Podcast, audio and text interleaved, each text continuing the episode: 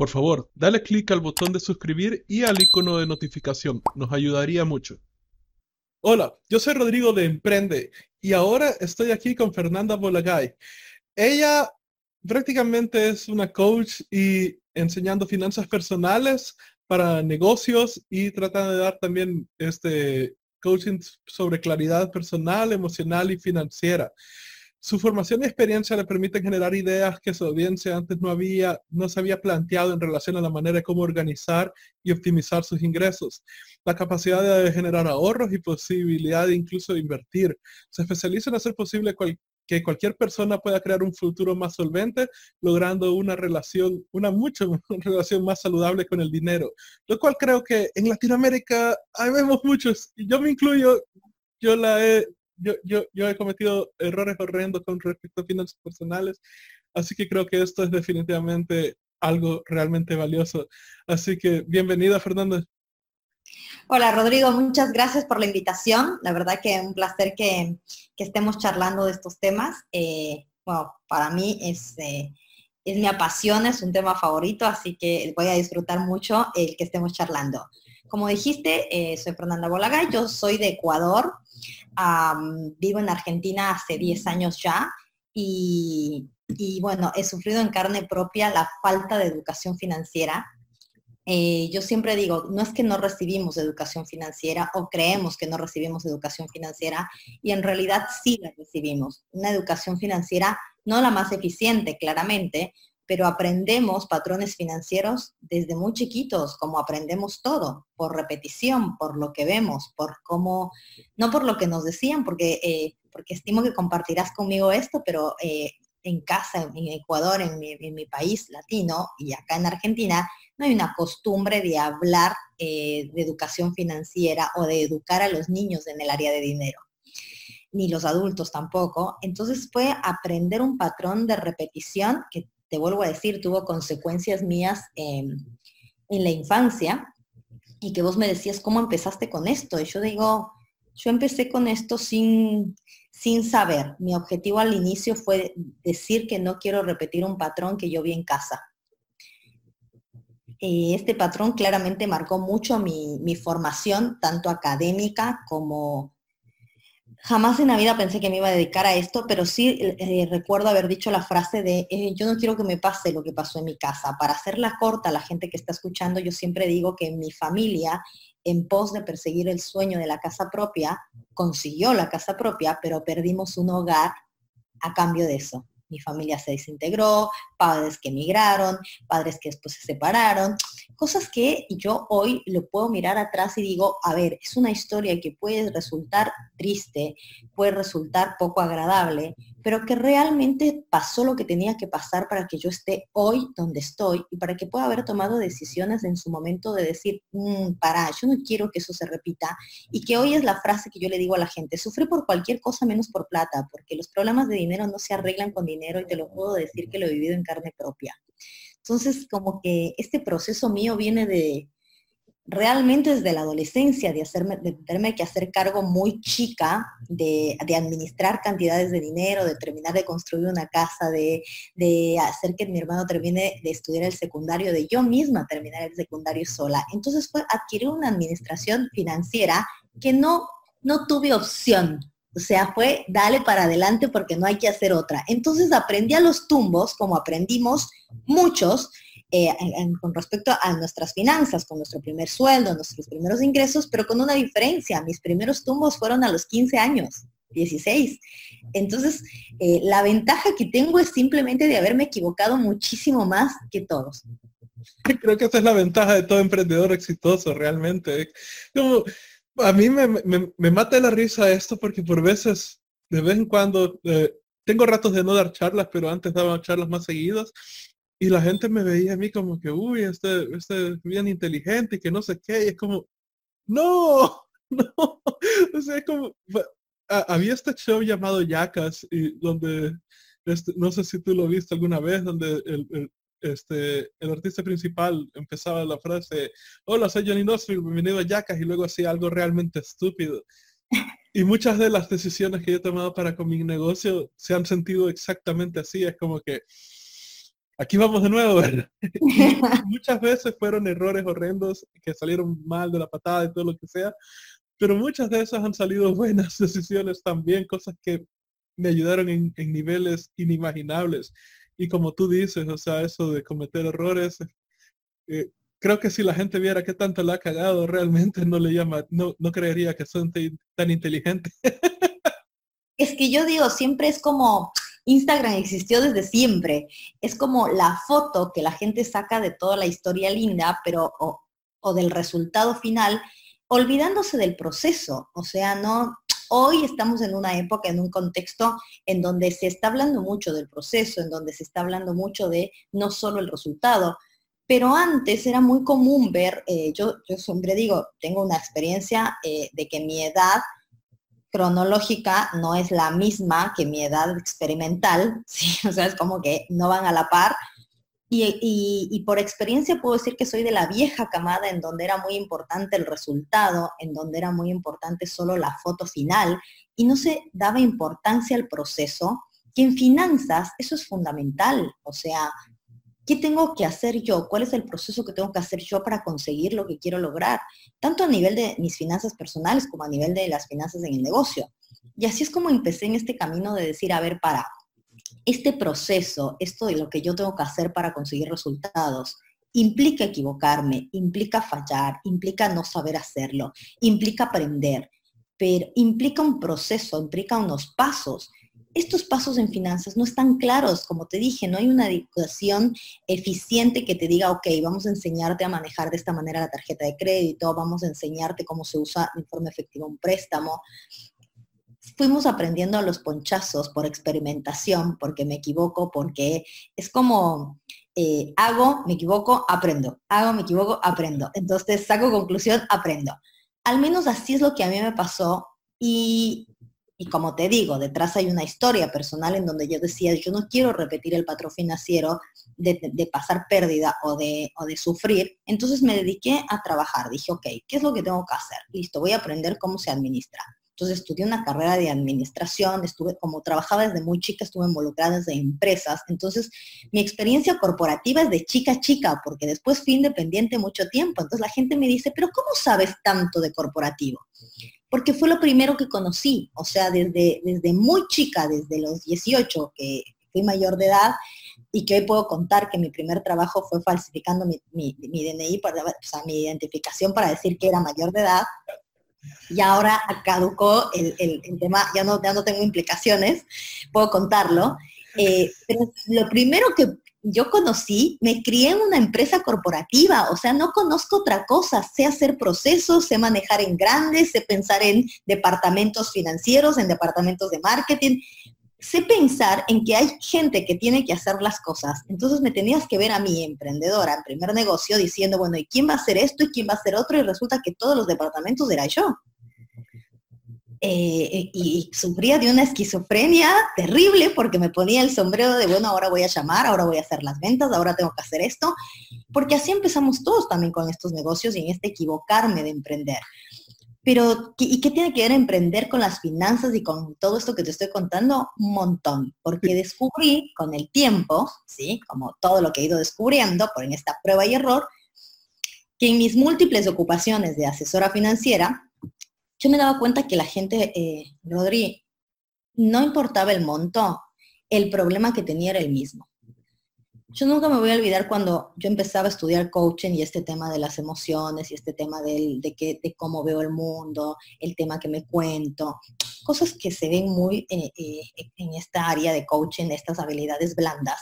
Y empecé a descubrir en mis clientes que no importaba el monto, que podíamos estar hablando de mil dólares o podíamos estar hablando de medio millón. El problema era, Fernanda, no puedo pasar la cifra. Fernanda, ¿qué pasa que no gano más? Fernanda, tengo miedo. Fernanda, me pone nervioso. Eh, no, es que esto me angustia. Entonces, era independiente del monto, la emoción con la que se identificaba cada persona. Estudiante nueva de coaching, entonces tenía toda afilada, toda la información y me empecé a dar cuenta de que había un patrón que se repetía, que no era del monto, no importaba el monto. Eh, había el mismo miedo a perder por mil o había el mismo miedo a perder por Un millón. Vos me decís, no, no es del mismo miedo. Y se intensifica, no te voy a, a, mentir, pero la emoción es la misma, miedo. Si vos tienes miedo, no, no, no pones el valor al miedo. Ese fue el mayor descubrimiento en donde hice, wow, y empecé eh, hacer de mis primeros, eh, o sea, mis primeros clientes de coaching financiero fueron mis primeros clientes que confiaron en mí sus carteras de inversión, en donde les dije, che, ¿me dejas probar a ver si trabajamos tu emoción? Porque la herramienta no era la que fallaba, realmente eran sus decisiones con respecto a la herramienta. Y empecé un camino de empezar a trabajar esto de las finanzas personales a través del coaching pero a través de poner en práctica y de empatizar, de ponerme en el lugar, de identificarme con gente que me decía, es que, es que la plata me angustia, es que no sé de dinero, porque yo en alguna vez, en algún momento de mi vida había estado en ese lugar, Rodri. Yo, me, yo, sé, yo sé lo que es tener que mantener tu casa, yo sé lo que es tener que salir a buscar el dinero, yo sé lo que es no llegar a fin de mes, yo sé que es la tarjeta del pago mínimo de mate por no haber sabido que usar la tarjeta es hay que pagar. O sea, cuando la gente me dice, y, yo escucho otro que dice, pero bueno, es más que obvio, y no, si no resiste educación financiera, no mal usas herramientas financieras. Y yo entiendo, y no me pongo en el lugar ni de juzgar ni de entiendo, sé que no sabías porque ya a mí me pasó y te puedo ayudar desde ese lugar. Entonces, como a mí me pasó, tampoco compro tus excusas y te digo, ok, ok, no sabías, pero ahora ya sabes. ¿Qué vas a hacer con lo que ya sabes ahora? Porque eso es lo importante, ¿sí? Entonces, desde este lugar de prueba y error de experiencia que yo siempre digo, a la final pasó lo de lo de lo del este discurso que dio muy famoso en la universidad eh, de unir los puntos. Mm, Steve Jobs. Steve Jobs, viste, de unir los puntos. Yo la primera vez que, que lo escuché dije, ay, qué, qué divino poder unir los puntos así.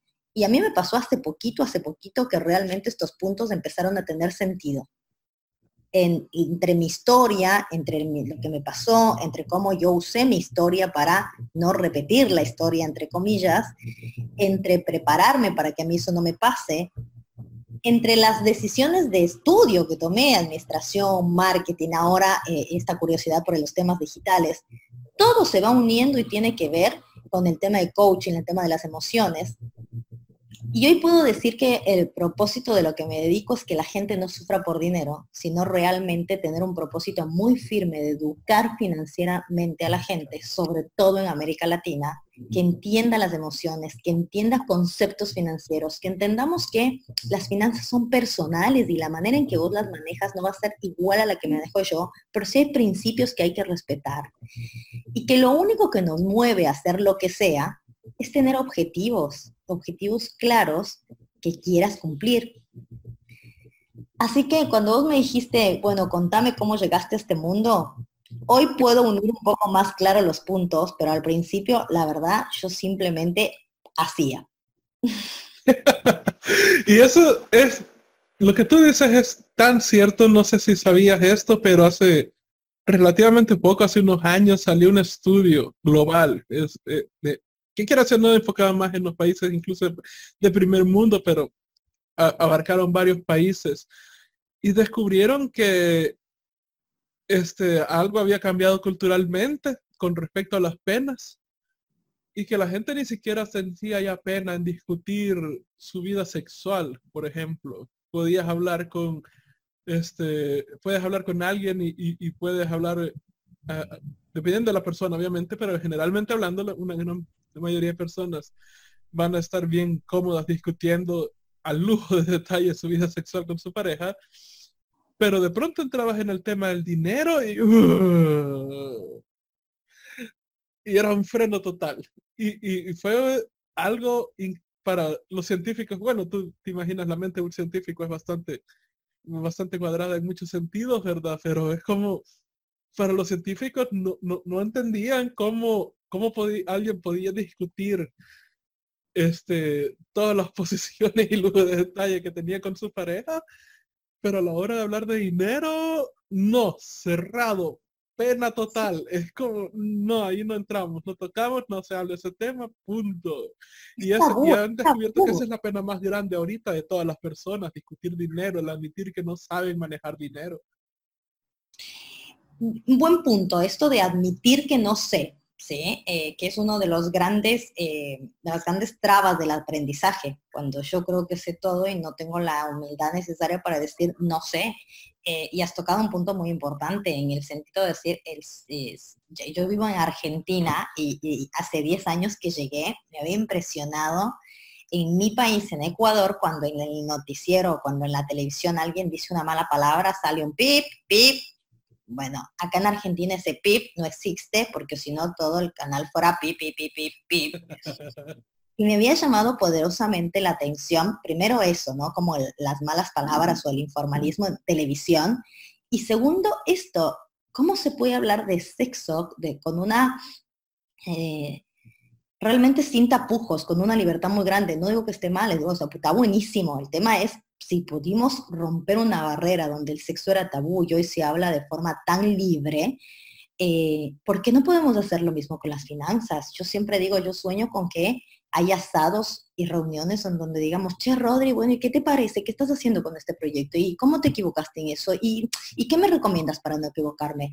¿Y, esto que te equivocaste financieramente, qué pérdida te dejó? ¿Y cuántos promedias ganar al año este, este, este, este que viene? Esas preguntas, es más, yo le invito a la audiencia, pregúntenlo a su, grupo cercano, pregunten por WhatsApp, che, a ver, ¿quién, ¿quién comenta cuánto va a generar este mes? ¿Y te creen loco? O sea, es más, se te suben todos los colores al rostro para preguntar eso. Y si te llegas a, a atrever a preguntarlo, tienes que ser muy valiente porque la respuesta que vas a recibir no sabes qué va a ser. Entonces, qué loco que no tengamos espacios de hablar de dinero. De hablar de dinero no desde el, desde mm, estas emociones o de estas creencias de, ay, mira lo que quieres saber, ¿para qué quieres saber? Entiendo que está el tema de la seguridad, claramente lo entiendo, no te digo que lo publiques en tu red de Instagram, un vivo, sacando la plata de tu cuenta corriente. No, te digo que lo hablemos en un tema íntimo y desde un lado educativo. ¿Cómo manejas tus finanzas? ¿Sabes cuánto ganas? Yo es una pregunta que siempre le digo a mi gente. ¿Sabes cuánto te cuesta el estilo de vida que estás llevando? Y esa, si me dices... Esa pregunta usualmente se pasa de largo y sabes, una de las cosas que yo hice eh, antes, cuando estaba empezando, empezando a emprender, a emprender realmente fue como, ok, quiero salirme de este trabajo, ¿verdad? Porque voy a empezar este negocio, cuando el negocio esté funcionando, quiero salirme de este trabajo, cuánto me está costando mi vida. Y empecé a sacar una lista de cuentas y, gastos totalmente estúpidos. Y me tomó un tiempo, no voy a decir que fue fácil, me tomó un tiempo, me llevó como seis meses, pero al, final de seis meses y hasta la fecha he logrado mantenerme que si, si yo tengo 200 dólares al mes, estoy bien, puedo pagar todo. O sea, y, y si tengo 300, hasta me queda para salir a joder de lujo y todo. Lo, he logrado mantener un estilo de vida bien minimalista con respecto a eso. A pesar de que por veces he ganado por ejemplo, ahorita estamos trabajando este, un proyecto de 15 mil dólares y aún así sigo gastando lo mismo. Por otro lado veo a mis amigos y veo como yo era antes y es como, uy, me entró todo este dinero, empecemos a gastar y empecemos a comprar todo esto y que mi iPhone y, y que el iPhone nuevo y que mi iWatch y que no sé qué, ya no, ya no. bien, eso quiere decir que has trabajado una de tus inteligencias, porque yo siempre digo, hablando de este mundo de inteligencias múltiples, tenemos muy desarrollada y hemos trabajado, sobre todo en América Latina, se, trabaja muy fuerte en esto de la inteligencia académica, pero que estudiaste, pero que posgrado, pero que universidad, que, o sea, que PH, cada vez hay más cosas en donde inviertes en esta inteligencia académica. Hoy por hoy ya va tomando eh, importancia la inteligencia emocional, y de a poquito más atrás, pero ya empezamos a hablar, antes hace 10 años me creían loca que yo hablaba de inteligencia eh, financiera, eh, hoy empezamos a hablar de esta inteligencia financiera. Entonces, en estas inteligencias múltiples es importante empezar a trabajar. La inteligencia emocional y la inteligencia financiera van de la mano. ¿Sí? Porque las finanzas tienen una habilidad dura, como vos dijiste, a ver los números. ¿Cuánto es que estoy viviendo? ¿Cuánto me cuesta el estilo de vida que tengo? ¿Cuánto, cuánto cuesta la vida que llevo? Pero tiene una habilidad blanda que es, uy, casi me muero cuando veo todas las cosas que compraba innecesarias. Ahí está la emoción. ¿Por qué comprabas lo que comprabas? Porque algo, algún beneficio emocional tenías con esas compras, con el iPhone, con pertenecer, con, o sea, hay, hay una emoción detrás de que justifica esta decisión de compra. Entonces, entender tu relación con el dinero en función de que lo que piensas y lo que sientes determina lo que tienes es fundamental. Y cuando te haces esta pregunta de decir cuánto cuesta la vida que llevo y dices no tengo idea o dices no, sí sé más o menos y cuando te das cuenta que haces la tarea y ves, pones toda tu vida en números y ese más o menos dista mucho de la realidad y te van a agarrar emociones de angustia, de quererte matar. Yo digo, la foto esa que se saca es terrible porque muestra quién está siendo. Vivimos en un mundo donde la gente quiere tener. Quiero tener el iPhone, quiero tener el auto, quiero tener las vacaciones, quiero tener la super casa, quiero tener, tener, tener. Muchas veces sin hacer, ¿sí? En coherencia con lo que quiero tener y peor, ni te hablo de quién tienes que ser para lograr eso. Entonces, el modelo que yo propongo de esta, trabajar tu relación con el dinero y de trabajar y ordenar tus finanzas a través del uso de las emociones y de estas habilidades blandas, es decirle a la gente, pregúntate, y cambiemos de paradigma. ¿Quién debo ser para tener todas esas cosas que quiero? Y esta persona de ser, ¿qué debe hacer en la acción? ¿Qué debo hacer? Entonces, yo quiero un negocio que factura un montón. Ok. ¿Qué acciones concretas debes hacer? Porque hay acciones concretas detrás de un negocio rentable. Pero sobre todo hay una persona que actúa en coherencia de acuerdo con valores, de acuerdo con la visión de su empresa, de acuerdo con, como digo yo, negocios rentables son los que tienen una solución concreta a una demanda de un mercado. ¿A quién estás ayudando?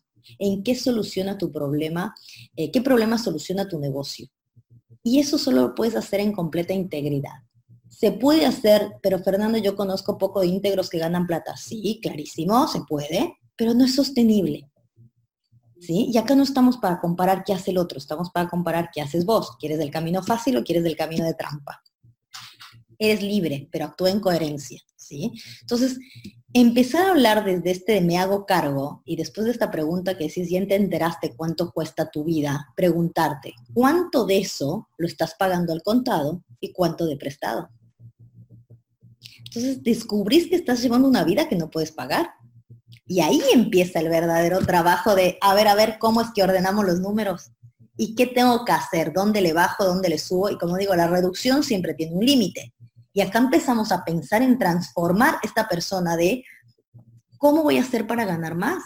Porque si la reducción, si, yo siempre digo, si reducimos tus gastos al mínimo minimalista, comer tienes que comer, Rodri.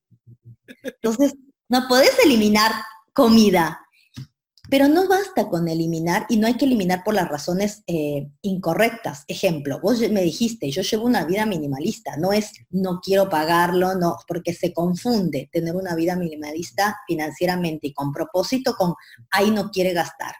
Esos son los mitos del dinero que tenemos que romper. Esos son, esos son los puntos que nos marcan que necesitamos educarnos financieramente.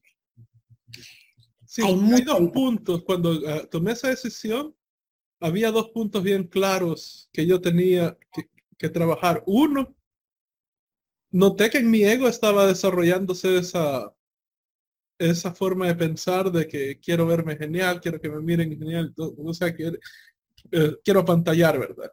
Y eso ah, e, e, es, algo bien difícil de, explicar porque por un lado tengo este ego que, que por momentos cuando me descuido empieza a crecer y, y empiezo a tomar esa, ese tipo de actitudes, ¿verdad? De que quiero pantallar, quiero que me vean como que soy genial, algo así. Pero por otro lado tengo una voz bastante fuerte que despierta cuando siente que se está saliendo de control y no, eso hay que pararlo, ¿verdad?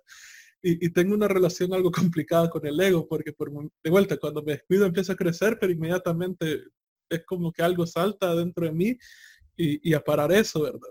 Entonces, una de las razones por las cuales empecé incluso bueno, yendo a tiendas de segunda mano a comprar ropa, cosas así, es porque quería, sentía que ya se me había salido el ego un poco de control y quería amansar eso, ¿verdad?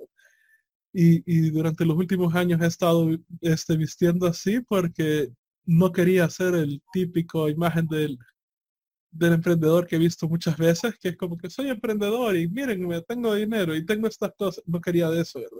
Quería ser mejor el, este, hay una imagen donde salen gente que es pobre vistiéndose toda lujosa y luego a la par está Bill Gates y Mark Zuckerberg vistiendo increíblemente normal, ¿verdad? Entonces prefería yo la imagen de, un Bill Gates vistiendo que, alguien que tenía dinero pero no lo ostentara. Y por otro lado, el tema de la seguridad. El Salvador, por desgracia, es bastante, bastante, bastante peligroso. Y he visto, he tenido casos de amigos bien, bien jodidos donde ellos en un momento de ego, este, decidieron empezar a pantallar y por eso llamaron la atención de, criminales y les fue horrendamente mal, ¿verdad? y lo he visto suceder demasiadas veces, entonces como no quiero llamar la atención acá y también quiero ah, este, martillar este ego, ¿verdad? Entonces, e, esas dos visiones se, pusieron en una sola cosa y, empecé a llevar una vida bastante minimalista, o sea, en sentido de, la ropa que necesito, obviamente que si se jode algo, ¿verdad? Voy a comprar más y cosas del estilo, ¿verdad? Eh, pero, y bueno, otra de las cosas, por ejemplo, con, son computadoras o teléfonos, yo prefiero comprar, yo soy más tecnológico en ese sentido, soy más tecnólogo, entonces prefiero comprar algo realmente bueno de golpe y que me dure cinco años que estar actualizando cada año. Pero fuera de eso, realmente casi que todas mis posiciones caben en dos maletas para poder viajar fácilmente. Bien, viajar ligero. Ah, yo, soy muy de ese concepto. Digo, siempre tengo la maleta lista por, por si hay que salir. Eh, pero dijiste dos cosas que, son importantes con respecto a esto del ego. Todas las emociones no son ni buenas ni malas. Es decir, no hay un ego que me, que este ego que me hace eh, querer apantallar y hay un ego que me sirve, por ejemplo, para poder presentar mi negocio o poder valorar los servicios que yo estoy haciendo. El ego es ego, es la misma emoción, sino que puede ser funcional o disfuncional a mi objetivo. Todas las emociones, primero que son temporales, ¿sí? Es decir, están en el momento porque hay un disparador, hay algo que lo activa. Entonces, en función del ego, en las finanzas y sobre todo en los desordenados financieros, vemos esta parte de ego que está alimentando este ego disfuncional que me dice que yo necesito cosas para pertenecer. ¿Por qué? Porque como seres humanos una de las cosas más fuertes que necesitamos es pertenecer. Somos mamíferos, estamos en tribu. Entonces, pertenecer por las razones incorrectas de aparentar o de tener, ¿sí? Para, para pertenecer, vuelvo a decirlo, puede funcionar, pero no es sostenible. Y sí o sí te va a generar eh, un vacío. Un vacío, ¿por qué? Porque no es real ese pertenecer. Me hiciste acuerdo, he visto la foto esta de mucha gente con cosas de marcas versus la mm. foto de verdaderas cuentas bancarias infladas.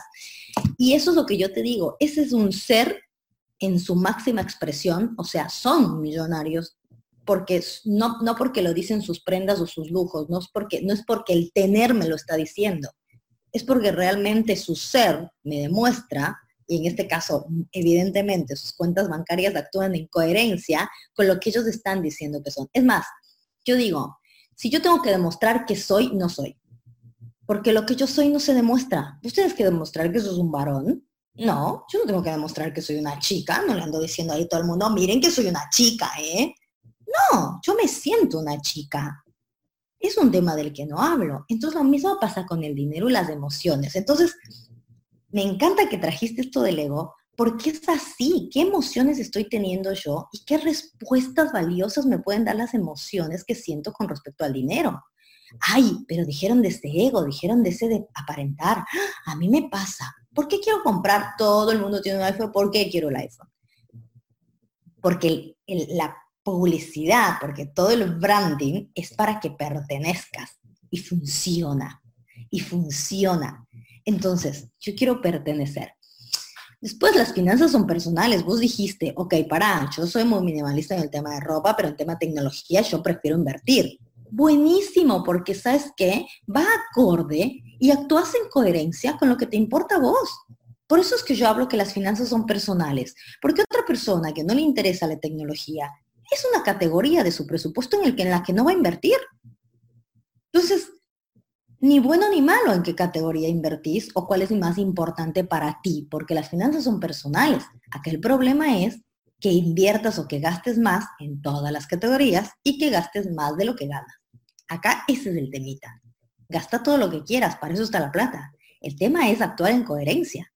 Gasto en función de lo que genero, va a la par de lo que genero, porque si no, como digo yo, en función de lo, me lo merezco porque trabajo, han ardido un montón de tarjetas de crédito. Sí, este, y, es más, también está este, esta cosa que no mucha gente lo, incluso lo sabe porque es relativamente nuevo, que es que la tecnología, quiero decir no, se ha desarrollado abismalmente. Y eso ha permitido un manejo muchísimo, o sea, si, si tú te pones a buscar, te das cuenta que hay muchísimas maneras en las cuales puedes controlar tu dinero ahora que no existían, qué sé yo, hace dos, tres, cinco años atrás. Y una de las cosas que varios de mis amigos emprendedores hacen es que ellos realmente utilizan la tarjeta de crédito para todo, o sea, realmente para todo, o sea, es que están pagando el agua, están pagando la luz, están pagando su alquiler, eh, sus anuncios de Facebook, todo a través de la tarjeta de crédito. Claro, no se pasan de los de lo que ellos están ganando mensualmente, ¿verdad? Pero todo lo están este, cobrando y, sacando a través de la tarjeta de crédito.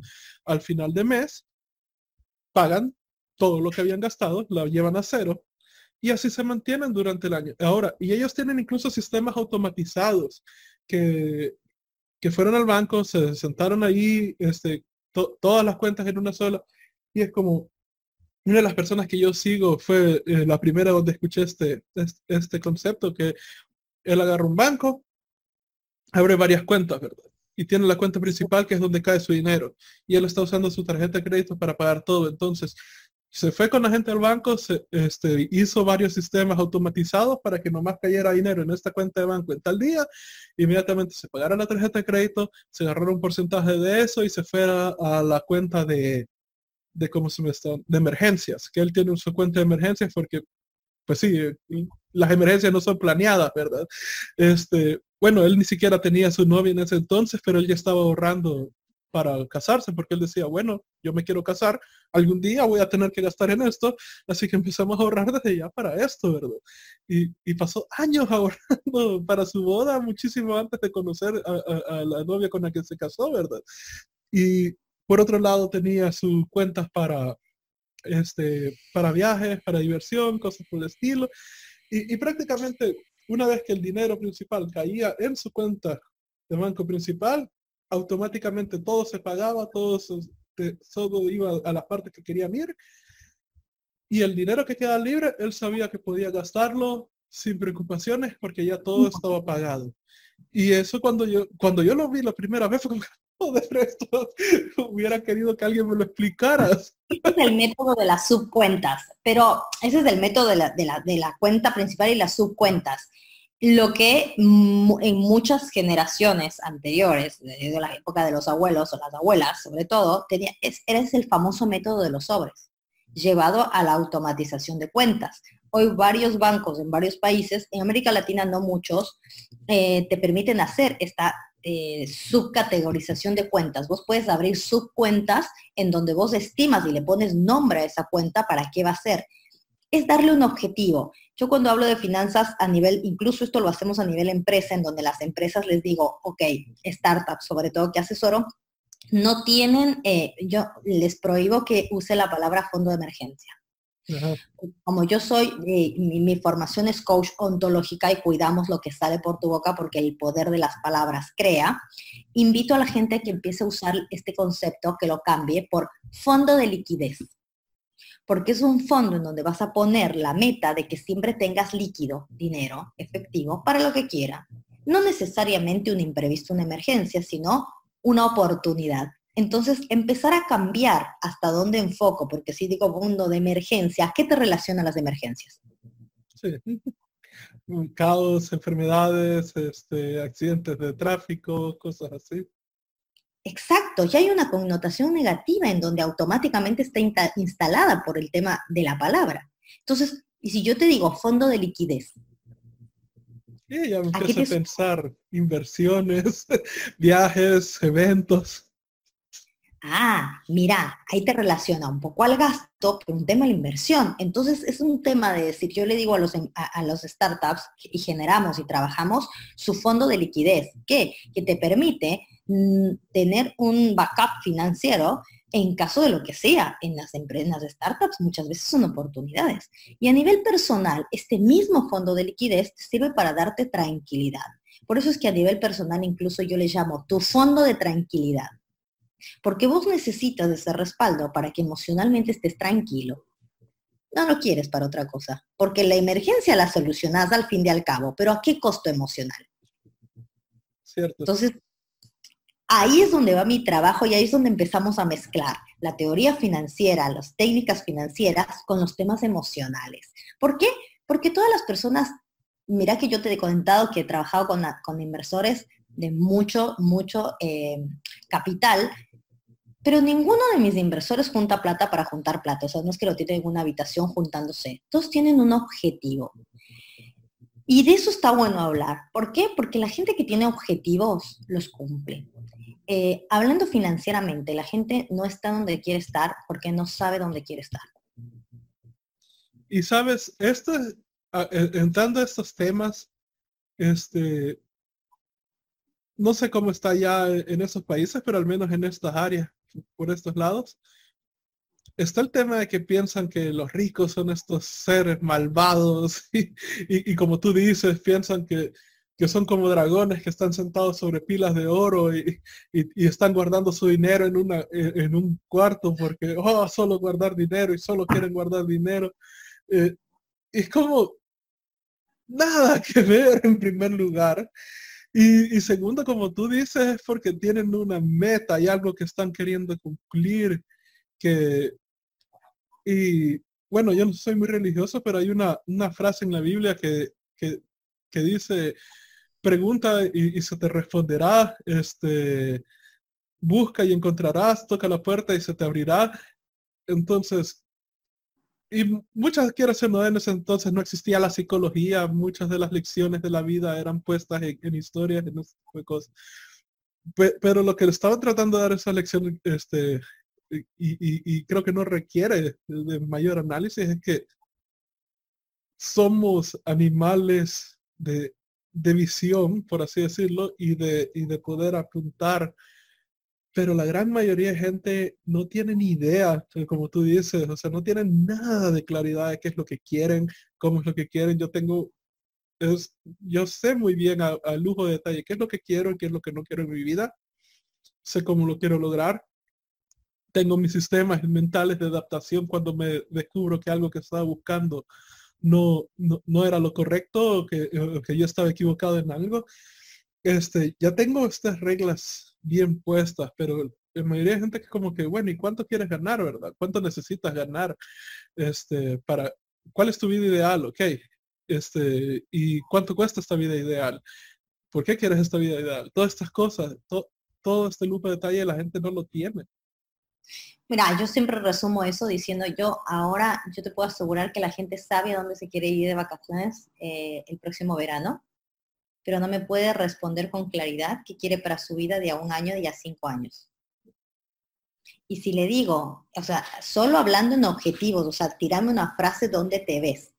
Y peor si ese objetivo yo te digo, a ver, para, poneme ese objetivo en números no sabe. Yo tengo, yo me dedico a esto, yo trabajo con presupuestos, trabajo con personas cuatro o cinco eh, reuniones al día. Y, la primera pregunta es, ok, decime tu objetivo económico. Eh, ganar más. Bueno, pero si ganas un peso más que ayer, ya, ya se cumplió el objetivo. ¿Cuánto es ganar más? Entonces, ponerlo con claridad, ponerlo con, eh, tener un objetivo de forma específica, que sea medible, que sea que vos puedas saber que lo vas a alcanzar, pero sobre todo que tenga tiempo y lo más importante, que sea relevante, que sea importante para vos. ¿Por qué es importante para vos? Porque las finanzas eh, y, realmente conseguir eh, éxito financiero consiste en tener claro lo que quieres y éxito es muy variable, las finanzas son personales, que es importante para vos. además, en esta conducta financiera personal, yo que les digo, tengan en cuenta, sobre todo los emprendedores, de la manera en que manejan sus finanzas, manejan sus negocios. Si no tienes en claro qué quieres para tu vida personal, tampoco vas a tener claro qué quieres para tu empresa.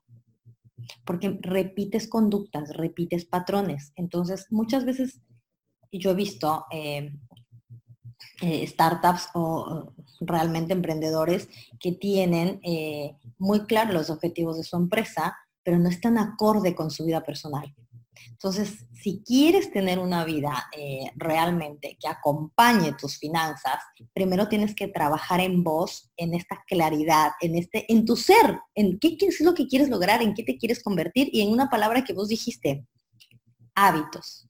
Los hábitos que tienes hoy, no es que sea cual sea tu resultado financiero, chequea tu tarjeta de crédito, tu, tu cuenta bancaria, tu billetera. El resultado financiero que hoy tienes es simplemente eh, la consecuencia de tus acciones, de tus decisiones. Y estas acciones y estas decisiones vienen de cómo piensas y de cómo sientes.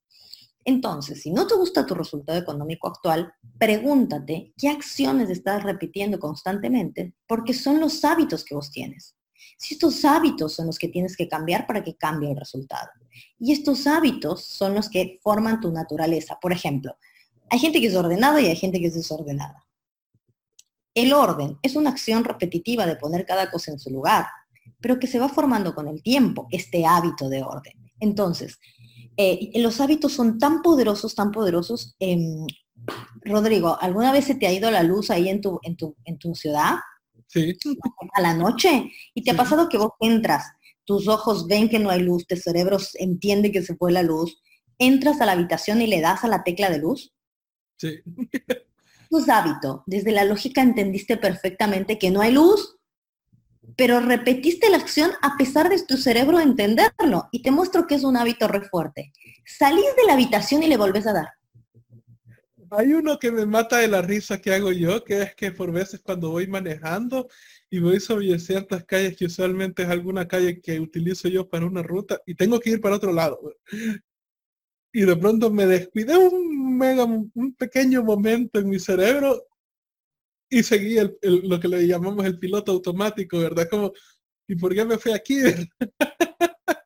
Eso es hábito. Fui, sabes ir a ese lugar por hábito.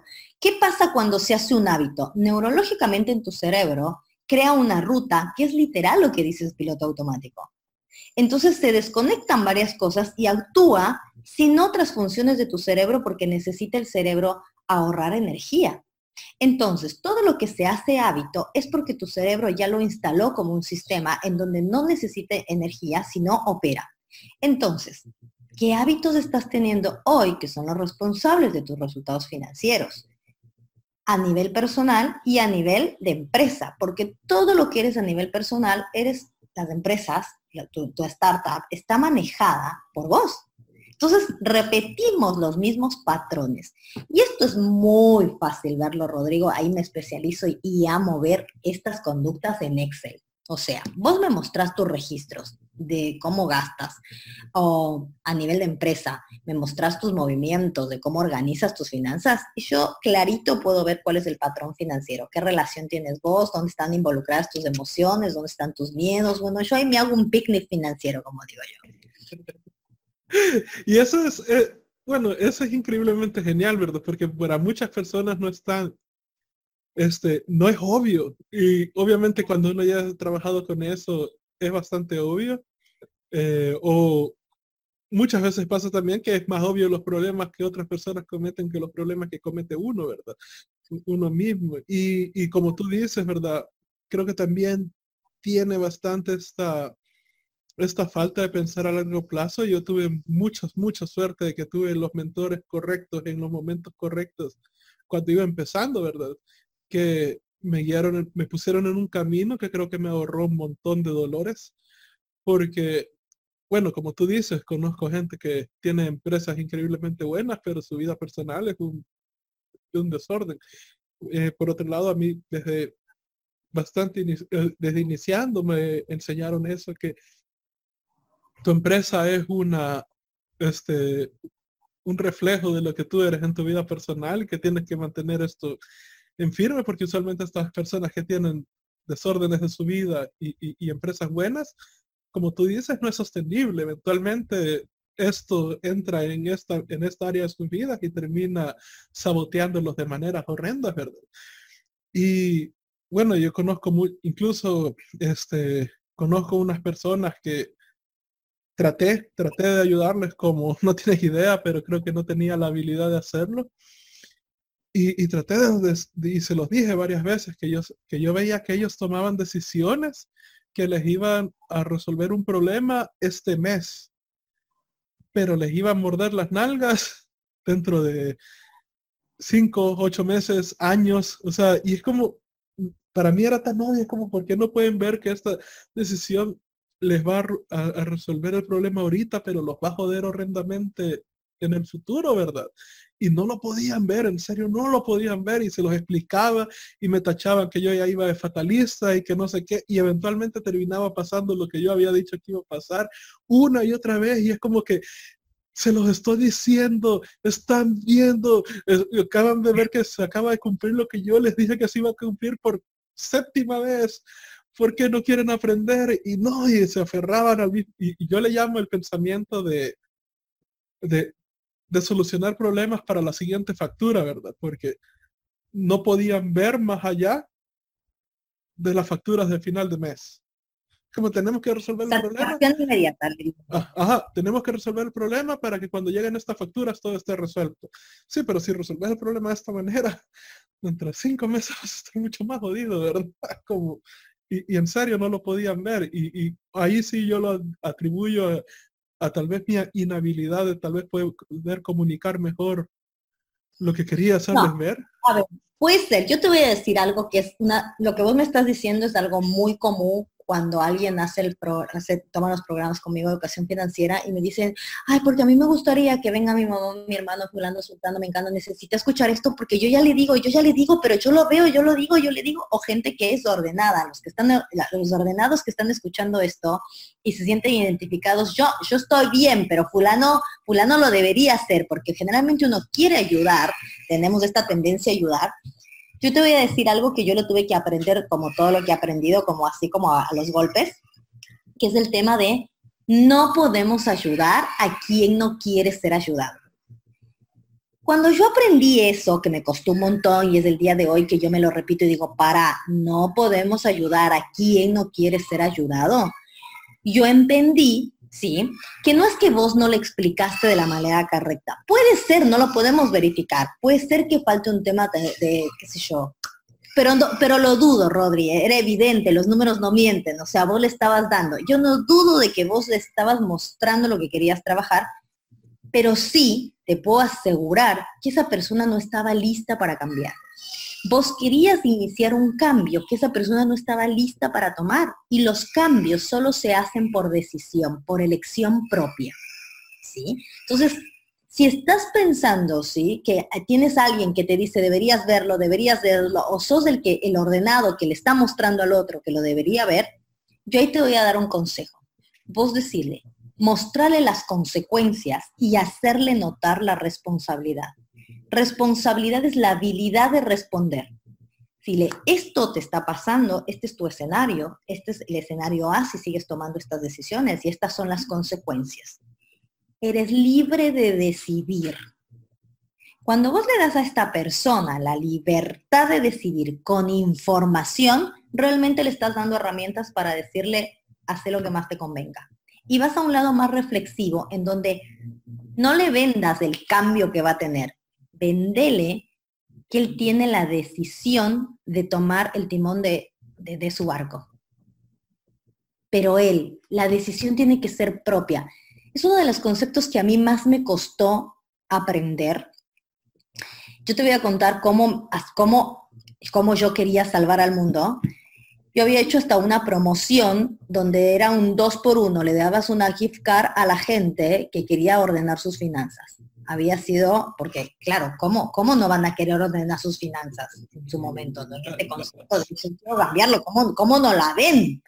Entonces había una gift card que yo les se la había dado a todos mis, mis ex clientes para que ellos se la regalen a alguien. O eh, realmente esa era la promoción. Una venta loca, pero no te puedo explicar, Rodri. Eh, se vendieron como pan caliente las tarjetas de regalo. O sea, comercialmente un éxito. Dije, ah, sobre lo más no se me pudo haber ocurrido mejor cosa que salvar el mundo con educación financiera, gift card de regalo para Navidad. Venta total. Participantes que asistieron, te lo pongo en números porque fue muy loco. 60 gift cards vendidas, dos participantes que asistieron. Ya he vivido eso. ya he vivido eso. Y, sabes, es, yo creo que igual, yo entendía ese concepto de no ayudar a quien no quiere ser ayudado, pero no lo había terminado de instalar a fondo. Creo que hoy sí ya lo terminé de instalar. Y una de las cosas que aprendí hace poco, no sé si sabes esto, eh, el cómo cuando un salvavidas entra al mar para tratar de salvar a una persona que se está ahogando, sabes cómo lo salvan. Sí, tirándolo, no te puedes poner vos porque... Eh, eh, entran flotando así, pero con el pie por medio, con la pierna por medio. Y es como, y la lógica, y es, algo cruel, porque la lógica es como que, ok, yo te quiero ayudar, pero si te pones loco. Me hundís. o sea, entre vos te ahogás y vos te ahogás y me ahogás y me ahogas a mí también. No, vos solo te ahogás, ¿verdad? Y, y ellos están listos con el pie de medio, porque si la persona se pone loco, los empujan. Y si no se quieren calmar, ni modo, se ahogó. Porque nada sirve ahogarte, bueno. Ahogarte también queriendo salvar a la persona, ¿verdad? Pero es que yo te digo que lo vi en una vida, o sea, estoy hablando de un negocio de educación financiera. Todos quieren ordenarse financieramente, sí, te dicen, listo. Bueno, hubo un alguien, una persona que invirtió en ellos para ese orden. Entonces, ahí vamos con el concepto de qué precio estás dispuesto a pagar. No solo económico, sino, en este caso, ellos no tenían un precio económico para ordenarse, ya se lo regalaron. El precio era tiempo, tu mayor inversión, pero sobre todo una decisión de venir a querer hacerlo, y esa no estuvo.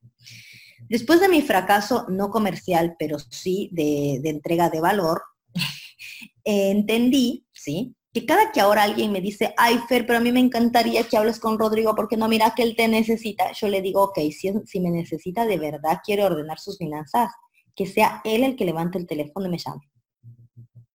Que sea él el que busque la solución.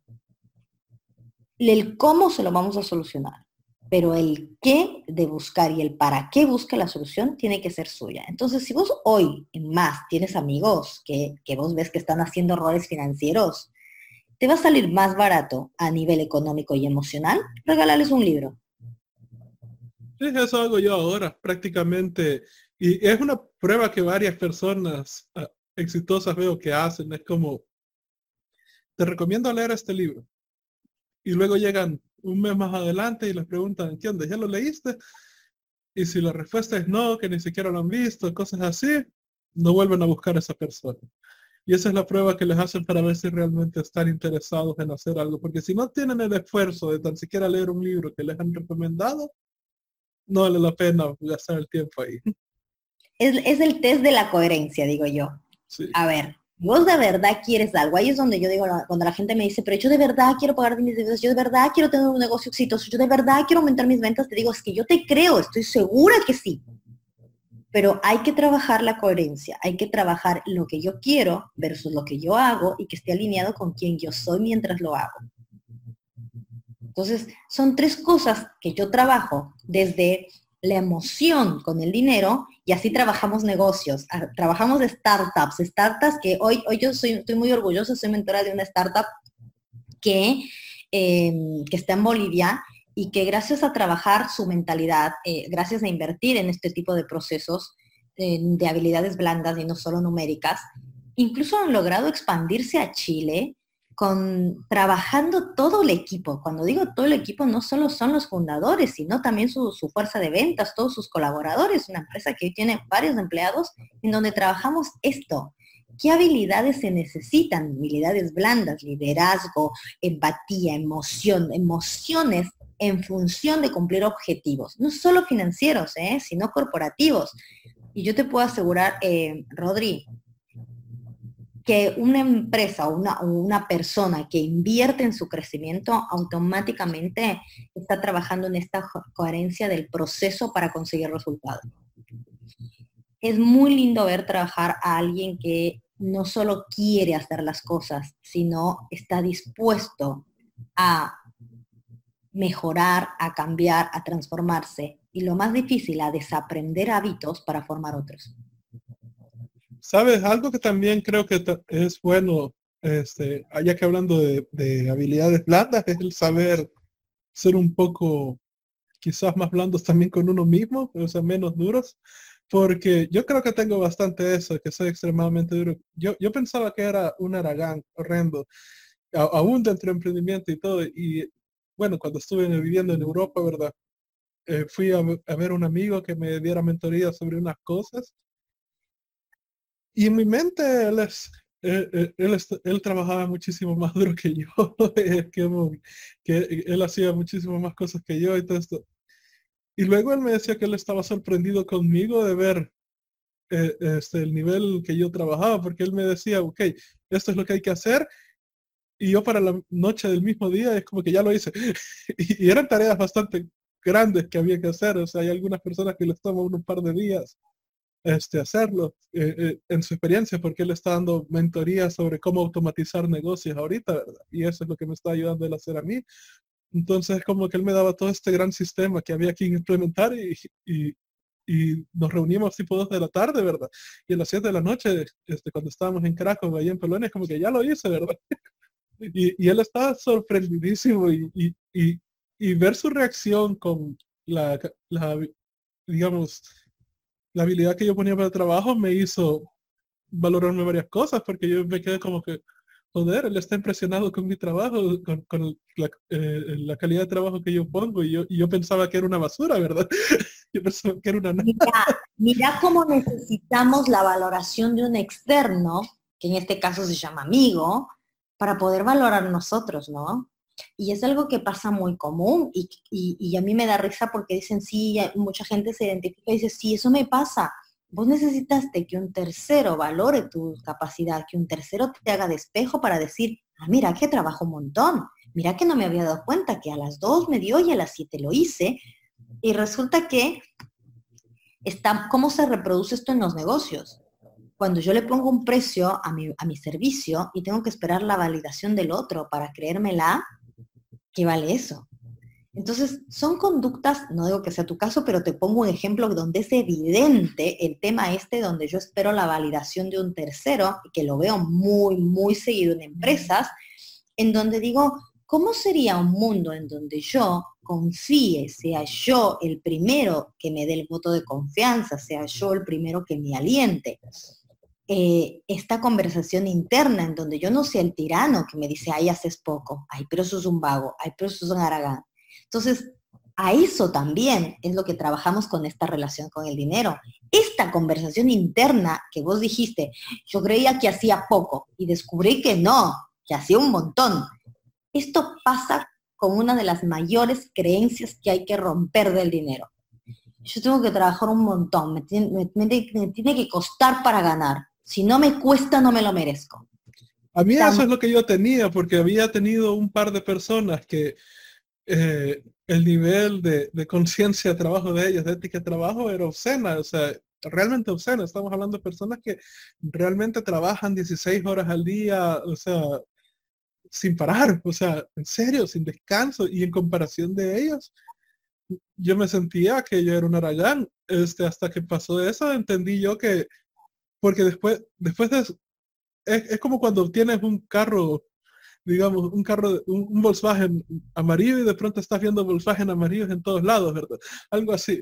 Eh, eso me pasó en ese momento porque de pronto empecé a conocer un montón de, o más bien a notar, porque muy probablemente estaban siempre alrededor mío, simplemente no las estaban notando empecé a, notar un montón de emprendedores que eran bastante como yo y hay que, ah, es que no soy un emprendedor de trabajo duro, como tú dices, que se me tiene que costar y, tiene, y tengo que trabajar estas 12, 16 horas al día, ¿verdad? Eh, eh, yo soy un emprendedor eficiente, o sea, es como que trabajo dos horas, al, dos horas, tres horas al día, pero en esas dos horas, tres horas hago lo que una persona hace en una semana, ¿verdad? O hago mucho más porque Ajá, porque oh, uno de los ejemplos bien claros que te quiero dar es, para conseguir clientes. me metí un grupo de, gente que le llamamos el cold email, ¿verdad? El, email en frío, cuando empiezas a, enviar emails a las personas para ver si salen clientes. Me empecé, a meter a un grupo de, personas que, hacen eso y que son realmente buenas en lo que hacen y luego cuando empecé a, ver los volúmenes que ellos estaban enviando de emails, ellos están hablando de enviar 200, 300 emails por día, yo estaba enviando 1500 y solo me tomaba tres horas el armar todo ese proceso y como, ah, yo, yo, soy un, trabajador más eficaz, o sea, trabajo unas dos, tres horas extremas. En esas tres horas saqué el trabajo que muchas personas harían en una semana entera, pero de ahí me quedo tranquilo todo el día. Bueno, no puedo hacer más porque la plataforma me bloquea. tu fortaleza, tu fortaleza de enfoque es genial y también está bueno reconocer estas fortalezas, tener claros en qué somos buenos. Todos tenemos, yo les llamo el factor X, este como tu superpoder, como los superhéroes. No todos los superhéroes tienen visión rayos X y no todos los, superhéroes tienen superpoder, o sea, superfuerza. Cada uno tiene como su talento, ¿no? Este sería como el factor X. Yo consideraría que el tuyo es de esta capacidad de enfoque, así como, ¡pah! voy y lo hago y no tengo que hacer, también vendría mucha disciplina. Y esa es una de las mayores cualidades que debería tener un emprendedor y que está relacionada 100% en el proceso de quién, quién te debes convertir para generar ingresos y para generar orden, ¿no? Porque además eh, tener un enfoque y una claridad en acciones hasta te evita que te distraigas comprando cosas que no necesitas. Pero esto que acabas de decir, ok, cuando yo cambié, pude observar que yo era más, eh, más eficiente y empecé a ver otras personas que eran eficientes o empezaste a cambiar de forma de ver las cosas, se te activó algo que se llama sistema reticular, que es yo distingo algo y empieza mi sistema reticular a, hacer, a funcionar donde replica lo mismo que distinguió. Entonces, amo el sistema reticular porque es en qué te enfocas. Te estás enfocando en no puedo, te estás enfocando en no se puede, te estás enfocando en el gobierno, te estás enfocando en la seguridad, te estás enfocando en cualquier cosa que es un tercero que no tienes control, o prefieres enfocarte en lo que vos puedes manejar, qué cantidad de mails puedes mandar en un momento, qué acciones puedes mejorar para hacer vos cada día y sobre todo de quién te está rodeando, qué sistema reticular estás aplicando, qué es lo que estás viendo constantemente, porque ahí está tu foco y tu energía. Fundamental en esta claridad que decimos qué es lo que quieres ordenar. Entonces, todas estas cosas emocionales que hemos estado hablando, que parecen poco tangibles, se bajan a un Excel y se ve clarito, pero clarito, dónde estaba tu sistema reticular porque los números lo muestran. Sí, algo que también mencionaste anteriormente, que quería hacer una nota como eso, es sobre el tema de la humildad y me llamó bastante la atención porque tú utilizaste exactamente la misma, digamos, la misma analogía que yo utilizo para hablar de humildad. Y creo que en Latinoamérica este, el término humildad está bastante corrompido, porque siento yo que el, por lo menos como yo lo he visto, es que la humildad para la gran mayoría de latinos es que si alguien te da un cumplido, tú tienes que hacerte de menos o sea, y que tienes que empezar a decir que no, que no eres gran cosa, que no sé qué, y, ese es el concepto que tiene la gente de humildad, lo cual es eh, eh, increíblemente enfermizo, o sea, eso no es humildad, eso es autodenigración, e incluso he visto dos casos totalmente distintos de ese uso, porque por un lado está la persona que realmente se hace menos a sí misma y se siente mal cada vez que le dan un cumplido, no puede aceptar un cumplido, tiene que hacerse de menos, o está la otra persona que ha hecho como un gimmick, como un juego, ¿verdad? Que es que eh, finge hacerse de menos para sentirse que es superior porque es humilde, ¿verdad? Y cuando realmente eh, yo trabajé bastante en averiguar más profundo sobre el concepto de humildad y encontré que era, uno, entender tus limitaciones. Dos, el poder pedir ayuda cuando tienes limitaciones. Y tres, y fue la frase, este, algo similar a lo que tú dijiste, el entender que no sabes lo suficiente como para no cagarte en tu vida o para no volver a una situación mucho peor. O sea, ese entendimiento. Y una de las cosas que aprendí a mis primeros mentores, uno de los que me dio bastante, Evan Pagan, es que está este concepto de humildad interna y humildad externa y arrogancia interna y arrogancia externa. Y al, incluso ha sido estudiado por científicos y, en varios estudios y descubrieron que la humildad o, arrogancia externa eh, no sirve para nada. o sea, puede ser arrogante externamente, puede ser, para muchas personas probablemente yo sería arrogante a, su punto de vista. Por ejemplo, tienes el caso de Michael Jordan, cuando le, lo entrevistaban para partidos, empezó a decir cómo se iba, eh, cómo iba a hacer pedazos al otro equipo, que no le iban a llegar ni a los talones, o sea, que parecía una arrogancia enorme, ¿verdad? Y lo mismo está con estas personas que fingen hacerse de menos y cosas así, pero luego he visto varias de estas personas que son humildes externamente tener una arrogancia enorme interna. ¿Y cómo se nota? Que es como, de vuelta al ejemplo libre, es como, aquí estás, eh, tú quieres hacer esta meta, te recomiendo leer este libro. Ah, no, yo no necesito esto.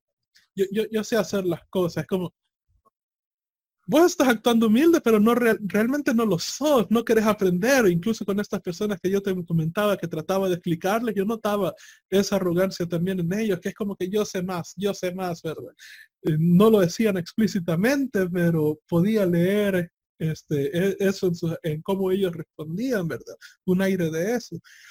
Y es como de vuelta a Michael Jordan, ¿verdad? Michael Jordan, toda la gente de su equipo decía que de pronto llegaba un coach porque traían entrenadores nuevos para que les dieran distintos puntos de vista, distintas lecciones, y todos los del equipo decían que una vez llegaba un entrenador, eh, Michael Jordan se sentaba, se quedaba en esta posición y se quedaba viendo y poniendo atención y tomando nota de todo lo que decía el entrenador. Y al final él tenía dos entrenadores. O sea, no solo uno, dos, dos entrenadores sirviéndole para que, que él pudiera mejorar y luego veo a estas personas que, como tú dices, les das el libro y no, y, no hacen nada, ¿verdad? Como que no, no, yo no necesito eso, no, no, yo sé. Como que Michael Jordan necesitaba dos, tenía dos entrenadores y vos no necesitas leer un pinche libro de alguien que ha logrado muchísimo más que tú. Realmente tienes esa arrogancia de creer que tú sabes más que esta persona que ha logrado muchísimo más que tú en tu área. Como, no. yo, yo llevo eso, pero tienes, a ver, la verdad que que no me había dado cuenta que lo, marco desde ahí, pero de vuelta, todo lo aprendido conmigo es porque o me pasó, o lo aprendí, o lo vi, pero es vivencia propia, ¿no? Y esto que vos decís, eh, ahora que decís desde este concepto de arrogancia, de humildad, se me viene a la mente un ejemplo que yo siempre pongo y le digo, vos viste que Leo Messi es el mejor del mundo, o sea, está considerado el mejor del mundo, y el flaco está entrenando antes de un partido. ¿Vos sos el mejor en lo que haces? Tal así al nivel de Leo Messi. Y así, y si tu respuesta es sí, bueno, Leo Messi también sigue entrenando. O sea, se sigue preparando, se sigue aprendiendo, se sigue entrenando. Porque el talento por sí, talento este que yo te decía, el factor X, en que eres buenísimo, no es suficiente. Y lo mismo pasa para las finanzas. Yo puedo saber, eh, yo puedo saber las básicas de las finanzas, pero si desde la parte técnica no la pongo en coherencia con la parte de las emociones, es muy probable que tome malas decisiones. Y, equivocarse en finanzas muchas veces sale caro. Entonces digo, es más, más barato invertir en, conocerme, invertir en aprender. De vuelta, la inversión no es solo dinero, la inversión muchas veces que la gente no está dispuesta a hacer es tiempo, que no te cuesta nada, te cuesta tu tiempo y tu decisión y un enfoque en lo que quieres lograr. Y para mí, sí, la humildad, la humildad para mí se, se realmente se resume en esta frase de poder decir, hasta acá, hasta acá puedo y creo que puedo y necesito de alguien más. Tener ese, porque para mí es valentía de decir, che, escúchame, enséñame, de pedir y de saber pedir, para mí es un antes y un después. Ahí viene la frase que dice, solo llegamos, ¿no? Pero en equipo llegamos más lejos.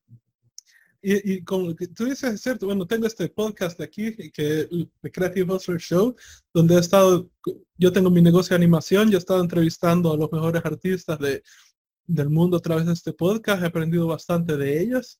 Y de vuelta, de pronto vengo a mi país y, y, veo artistas de acá y les doy mis consejos y es como, cabal, me los hacen de menos, ¿verdad? Y es como, no es mi consejo, no es mi, no es mi opinión, por así decirlo, personal, no es algo que saqué de, random del colegio. Eh, te estoy dando los consejos porque de pronto haces unas preguntas a, varias personas, o sea, ya llevamos 80 entrevistas en, en el podcast.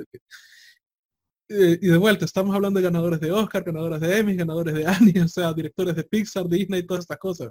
Y es como que haces una pregunta a todas estas personas y todos te están respondiendo la misma. eso no es coincidencia, ¿verdad?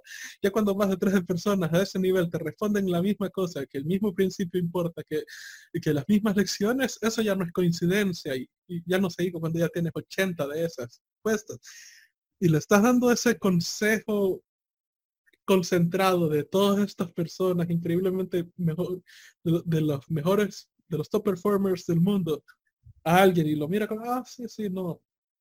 Eh, problema, ¿verdad? Y, por otro lado, yo, yo sí creo que una de las razones por las cuales las personas de, más acá en este país me consideran como alguien arrogante, porque digamos, alguien de este país viene a quererme dar un consejo, este, y yo tiendo a ver a esa persona, veo dónde está, eh, en el área que me está dando el consejo, y si, si no está viviendo un tipo de vida o no está teniendo el tipo de resultados que yo quiero tener, obviamente no lo escucho. Este, pero por otro lado, digamos, si yo quiero aprender de finanzas personales y voy a ti, tú me dices algo y eso se cumple, palabra sagrada, ¿verdad? tiene, tiene que hacerse porque porque tú sabes y, yo no, ¿verdad? Por eso te estoy buscando. Pero... Yo siempre digo, ya me equivoqué, lo que ya hiciste yo sé que te va a pasar mal, pues ya me fue mal. Entonces se ríen. Pero mira, Rodri, es verdad lo que dices. Ahora, el tema también hay que, yo siempre digo, hay que tener eh, como, como respeto por la historia, ¿no? Por la historia de cada persona. Cada persona viene con su, con su bagaje, con su experiencia, viene con, con todo un patrón de aprendizaje dado quién es, dado su contexto, dado sus cosas. Y, no sabemos toda la historia de alguien. Entender desde nuestro lugar de, para, yo de verdad te quiero ayudar, yo de verdad te quiero eh, dar esto que sé que te va a servir mejor. Si lo damos desde una postura de, eres tú el, el que se siente libre de tomarlo o no, también nos libera de, quitarte esta de no lo puedo entender, ¿cómo no, cómo no agarra? ¿Cómo no lo puedo entender? Porque ahí es, no te diría que es tu ego, es tu, tu control de querer justamente cambiar una situación que no te corresponde. Es el que no nos corresponde y que es muy duro cuando vos tienes la respuesta correcta, cuando sabes que eso le va a hacer bien, es muy duro soltar y decir, bueno, te respeto, te legitimo, eh, no sé tu historia, no sé de dónde vienes, pero claramente no estás listo hoy para recibirlo. ¿Cómo te doy algo que si estés listo para recibirlo, que no sea la respuesta mágica y correcta?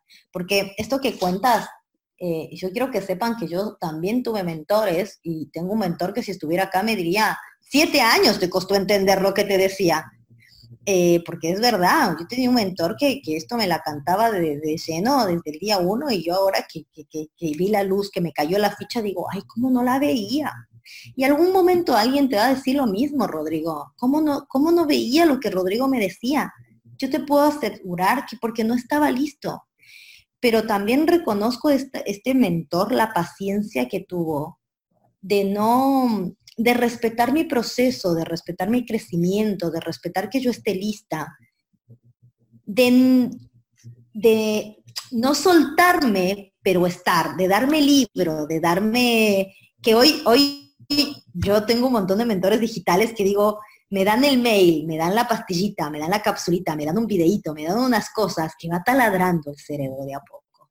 Entonces, ¿sabes? Hay un, un, este, curso que tengo de este me pagan que lo veo cada año, porque cada año saco cosas nuevas, pero recuerdo una lección que saqué ahí, que cuando lo vi, le estaba viendo ese mismo curso por la tercera vez. Y yo llevo notas, eh, bueno, aquí tengo todas en este, este pueblo de acá tengo un montón de cuadernos con todas las notas de todas las cosas que he ido tomando y hasta con marcadores de páginas porque de pronto los veo y ahí están las lecciones más, más grandes que he sacado. Y, de pronto, eh, eh, yo ya estaba en Bulgaria, estaba viendo estas clases y, de pronto mencionó esta lección y yo pero que me voló la cabeza y yo, pero algo, uno la lección me, me, cambió totalmente cómo veía las cosas, pero lo, después vino el segundo golpe muchísimo más grande, que es como que esta es la tercera vez que estoy viendo este curso y las primeras dos veces esta lección la mencionó y, y, o sea, y, ves el video y el tipo está haciendo pausa, está enfatizando en ese momento y cosas así. Y se me había ido, pero por alto esas dos primeras veces y hasta la tercera porque ya tenía toda la experiencia acumulada fue que logró entrar el mensaje pero yo estaba totalmente sorprendido es como cómo no la pude ver o sea el tipo está haciendo pausa está diciendo esto es muy importante o sea cosa que es como joder no, no, en serio no la pude ver en esas dos veces. Bueno viste que cada uno juzgamos desde quiénes somos. Vos mismo te dijiste, pero Rodrigo, ¿cómo no la viste? Es lo mismo que le decís a tu amigo que no la ve. Entonces, simplemente, para vos y tu amigo, respeta tus tiempos, Rodri. Necesitaste verlo en la tercera vez. Yo siempre cuento mi historia. Siete años tardé en, en que me caiga la ficha de todas estas cosas que yo hoy desde lo financiero lo aplico pero de que lo sabía, o sea, información neta, real, paso a paso, hace siete años que lo sabía desde que lo empecé a poner en práctica, pasaron siete años hasta que yo lo puse en práctica. Paciencia, respetemos nuestros tiempos y eso tiene mucho que ver con esto que dijiste, viste, yo soy muy exigente conmigo mismo. Sí. Proba a trabajar eh, y a todos, todos, cuando nos equivocamos, digo, a ver, si partimos que el error es aprendizaje, si partimos que la perfección no existe, si partimos desde que puede fallar y la idea es que falle de forma rápida para que yo aprenda, ¿por qué caracho me trato mal y me trato de forma intolerante y fuerte cuando me pasa, cuando me equivoco, cuando no sale? Si ya lo sé. Entonces, una dosis de buen trato y una dosis de amor para mí son como fundamentales y ahí viene esta frase que yo digo que el amor propio tiene relación directa con lo que ganamos. Ganamos en función de, y generamos ingresos en función directa de nuestro amor propio.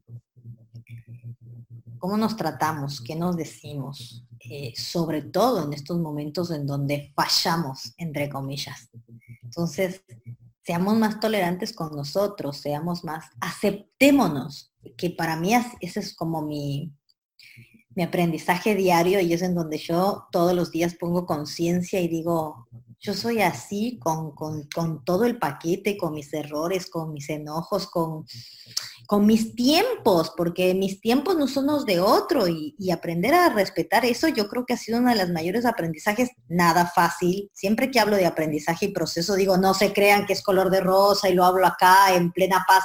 No, hay, hay enojo, hay emociones detrás, hay manejo de pataletas incluso, pero detrás de esa pataleta está el objetivo de decir, ah, pero para, yo me estoy bancando todo esto porque mi objetivo es más grande.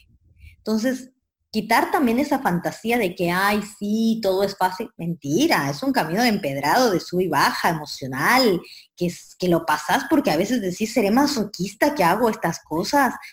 Eh, pero después volvés a tus ejes y decís, no, pero si realmente lo disfruto.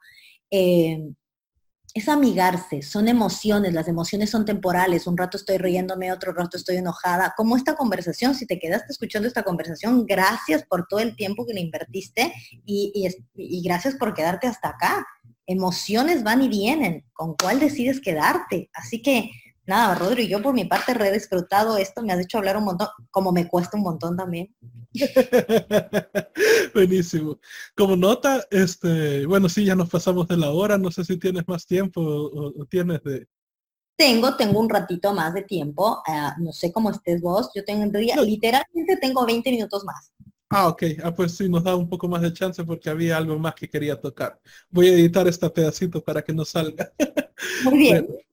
Este, hay algo que también eh, empezando, volviendo al inicio de, tu historia, yo, pasé por cosas similares. Mi madre, por ejemplo, todavía está obsesionada con la idea de que, uy, que la casa, que la casa, que la casa, ¿verdad? Y, ella me, me achaca a mí porque de que yo no voy en, en, camino a comprar una casa. Y bueno, la razón, la mía es porque, uno, yo no quiero vivir acá, quiero vivir en Europa. Y en Europa, bueno, todo está tan interconectado, o sea, puedes irte a un país a otro en cuestión de tres horas. O sea, eh, por ejemplo, del vuelo de Suecia a Polonia me salió 17 dólares, es una nada. El de Bulgaria Alemania me salió 14 dólares, o sea, y, de vuelta tres, una hora de vuelo, tres horas de vuelo, o sea, no, no es nada, ¿verdad? Puedes salir, saltar de, de país a país y he visto cómo es la vida allá. Tiene, este, bueno, allá una de las primeras razones por las cuales la gente está pobre es por tener una casa, porque de pronto le sale una, compraron una casa y de pronto le sale una oportunidad en otro país o en otra ciudad mucho más lejos y, no pueden soltar la casa y, y, esa es la razón por la cual no tienen un trabajo. La mayoría de personas allá en Europa rentan, aunque tengan millones ahorrados, pero siguen rentando porque ellos no saben cuánto va cambiando la economía o sea, Suecia, por ejemplo, tenía el mejor pasaporte del mundo hace poco y ahora cayeron al número 5. Este, y hay varias cosas que han empeorado en su economía. Italia estaba yendo para mal y ahora ya está yendo para bien. O sea, hay cosas que cambian y hay oportunidades que salen. Entonces, tener una casa no es un ancla allá, porque tienes que poder moverte. Entonces, yo no quiero eso, pero mi madre está obsesionada por la idea de la casa y, y lo mismo que tú, o sea, obtuvimos la casa, pero destruimos el hogar, ¿verdad? Entonces, con mi hermana ya ni nos llevamos, o sea, tuvimos una infinidad de problemas que, que hasta la fecha todavía, estoy tratando de ver cómo se, se, resuelvan para que no, no sean tan hostigantes de lidiar con ellos, ¿verdad? Y al mismo tiempo que tú, o sea, creo que, tú eres una de las muy pocas personas que he conocido que ha empezado un camino de emprendimiento no por el cliché de que, ay, quiero seguir mis sueños, sino que por desesperación absoluta. Yo igual, o sea, fue como, literalmente estaba ya en un punto de donde, no, bueno, si esta es la vida que me toca seguir, mejor me meto una bala en la cabeza y, ya, ¿verdad? Y menos mal descubrí el emprendimiento y es como que, ah, esto se mira interesante, sigamos, mejor pospongamos la bala por un rato más y, veamos qué va por aquí, pero pero yo empecé emprendimiento porque ya no aguantaba más el, estilo de vida, ya, ya no quería todo eso y al igual que tú es como que yo veía a mi familia y es como que esto no lo quiero para mi futuro, no solo a mi familia, veía, o sea, yo creo que empecé en un lugar donde mi familia estaba mal, las, familias que me rodeaban estaban mal, o sea, todo estaba mal y lo peor es que a mí me decían mis padres, o sea, vos crees que las otras familias están buenas y, realmente todos tienen sus problemas y lo peor es que yo veía afuera y, y en serio todos tenían sus problemas y hasta que no llegué a la universidad no conocí familias funcionales, para que tengas una idea. O sea, para mí cuando conocí a las primeras personas, eh, habían este, unas gemelas en, donde yo estaba estudiando que se llevaban bien. Y para mí es como que, hermanos que se llevan bien, o sea, ¿qué, es esta cosa, verdad? Porque yo me había rodeado en un ambiente donde todas las personas que yo conocía se estaban peleando con sus hermanos y se peleaban horrendos. O sea, y, y, igual yo, entonces como al final entendí que simplemente había nacido en una situación donde todo estaba mal, el sistema de valores estaba, eh, no había norte, eh, los valores estaban apuntando a donde no tenían que apuntar y fue como, yo no quiero, yo no quiero esta vida, yo no quiero hacer esto y me metí en estas cosas.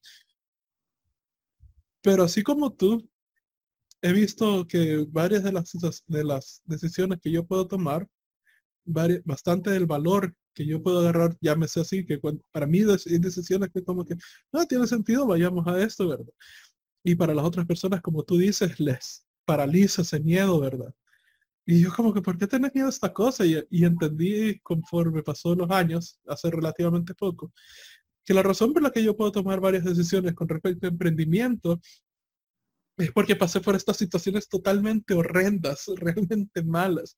Incluso una de las razones por la que elegí entrar a emprendimiento fue porque leí uno de los artículos que hacía los, eh, creo que eran como los 22 peores miedos de los emprendedores. Y leí el artículo y es como que, joder, ya es mi vida, esto ya es mi vida, si estos son los 22 peores miedos, o sea, que, una, persona que entra en emprendimiento puede tener, ya está. entonces, muchas de las razones por las que yo puedo tomar decisiones que otras personas yo veo que les paraliza totalmente, les da miedo, incluso con Carlos Micheli hablamos de esto, que es como que de pronto sale una nueva tecnología y yo me salto, yo, yo salto y un solo me meto y así he logrado conseguir un montón, por ser una de las primeras personas, por ejemplo, cuando salió Atlas Stripe, que te permitía registrar el negocio en Estados Unidos, nomás había anunciado, yo me metí y resultó que por ser uno de los primeros que aplicó, llevamos en el programa de beta testing y no pagamos nada por registrar el negocio en Estados Unidos. Fue como que, wow, qué genial por ser de los primeros. Pero veo otros amigos y es como que esperan literalmente, ya, ya, incluso lo medí, la gran mayoría de personas esperan al menos que tenga yo dos años de haber integrado, intentado hacer algo y si ven que a mí no me fue mal, entonces intentan ellos. Pero para cuando ellos intentan, ya las reglas han cambiado y como no fueron primerizos, no tienen un montón de ventajas que yo se tuve al inicio. Y, y, yo me quedé, bueno, ¿y por qué les da tanto miedo? Y ahí que, ah, es porque ellos han tenido una buena vida. Ellos, no han, eh, ellos realmente no, no, no les han pegado los sustos que a mí me han pegado, ¿verdad? Ellos no han estado en esas noches sin poder dormir por las llamadas de los bancos, de las deudas, de las tarjetas de crédito, o sea, eh, yo tengo toda esa, experiencia infernal, por no, y no digo infernal levemente, que en comparación de eso, todos los miedos del emprendimiento no son nada en comparación. Y bueno, bueno quería ver tu experiencia con eso. Bueno, con lo que decís es esto, eh, yo ahí es donde yo te digo, cada uno es en función de su historia y lo confirmas. Rodri, tu historia fue eh, también en, función de decir tuve que salir a no repetir patrones y está muy fuerte el tema no quiero repetir patrones. Está muy fuerte tu valor o, tus razones de por qué no quiero una casa propia y que son válidas. Pero que las tuyas sean válidas no quiere decir que la de los otros que no sufrieron, entre comillas, tampoco sean válidas. O sea, eh, ahí es donde yo desde los, desde los números y desde las finanzas digo, las finanzas son personales y cada historia marca fuertemente tus objetivos. Que vos no quieras una casa propia, está buenísimo. Y está buenísimo de alguien que la quiere. El tema es cómo esa persona que quiere la casa propia influye en tus decisiones de no quiero la casa propia. Ejemplo, eh, si es mamá, en tu caso, ¿no? Mamá quiere la casa propia, quería, como en mi caso, mi yo era muy chica como para decidir, ni me daba cuenta, tenía 12, 13 años, o sea, no tenía un poder de decisión em, con respecto a eso, sino que la historia de ver eh, si, si, la casa se cumplió o no fue a costa de qué. Entonces digo, bueno, en el caso de mamá, no, no tenés control o no tenés decisión de eso. Puedes influir desde tu punto de vista, desde tu experiencia, desde contar por qué en Europa es una mejor decisión, porque el contexto también ayuda. Imagínate ese, ese, ese, concepto en América Latina. Y yo te pongo, no, no, no, voy El Salvador porque no lo conozco, pero te pongo en Argentina, en donde yo peleo, ¿no? Que son esto de la casa propia y el techo pero acá tener una casa inteligentemente, o sea, financieramente es más inteligente porque los alquileres no están, o sea, la regulación y la inflación te matan. Entonces, no es tan buen negocio. Todo depende del contexto, todo depende del para qué, todo depende... Hablar de recetas financieras y qué es mejor, tener casa propia o no tener casa propia, son recetas que para mí yo no estoy de acuerdo en darlas a la ligera. O sea, vos querés tener casa propia, te hace feliz, puedes pagarla. No dejas la vida en eso. Se equilibran todos, tus valores, tu vida, tu forma de generarlos. Para eso, dale para adelante. ¿Por qué quieres la casa propia? ¿Quieres la casa propia por cumplir un mandato, por un contexto de país o porque vos querés la casa propia? ¿No querés la casa propia? ¿A vos te hace feliz? ¿En qué vas a, sabes, tenés claro en qué vas a invertir eso? ¿Hiciste números de qué es más rentable? Entonces, no es una respuesta de se tiene casa propia o no se tiene casa propia. No. Dado tu historia, porque por ejemplo, para vos y para mí, una casa no es negocio. porque no solo desde lo financiero, desde lo emocional a vos y a mí, no nos pega la casa, pero por nuestra historia. Ahora, historias en donde yo he escuchado, no vayamos lejos, mi marido, familia italiana, la nona, los tíos, la juntada, la comida. Es una de las razones por las que yo me casé con él. Una Navidad llena de familia, compartiendo, riéndose, una mesa alrededor, Papá Noel, toda la película de por medio, que la casa cobra otro significado. Entonces, dado que vivimos, dado de quién nos rodeamos, dado quién es nuestro contexto, van a ser nuestras decisiones. Y no están ni buenas ni malas justamente el querernos comparar y el querer, y querer la receta financiera del de al lado es, el que me, es lo que me lleva a que yo no defienda lo que yo quiero y que no vaya por lo que yo quiero. Entonces, una casa propia, que salió de ejemplo, eh, puede ser el tema del auto, puede ser el tema de... Y acá se viene el tema de las prioridades, Rodri. Lo que es prioridad para vos, lo que es prioridad para mí, que veo que como que coincidimos en algunas cosas, no puede ser prioridad para otra persona.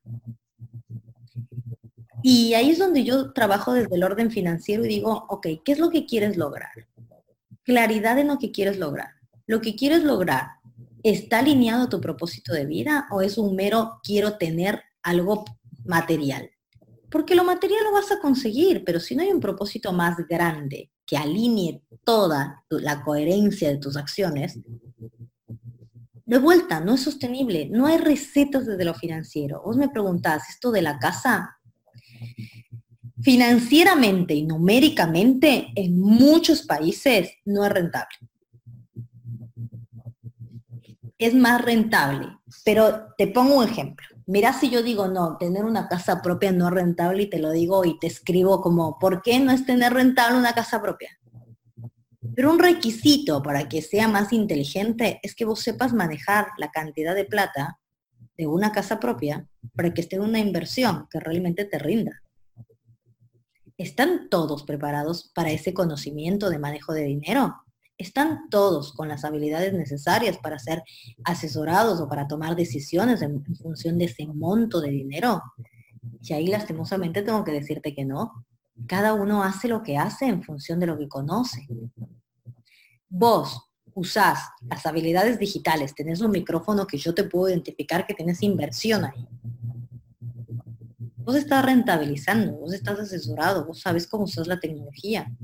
Yo te puedo asegurar que esa es una de las áreas en las que yo me preparo, cómo hacer más rentable la tecnología porque entiendo el concepto, pero te puedo asegurar que no estoy al nivel de habilidades que seguramente estás tú o está, seguramente están otras personas.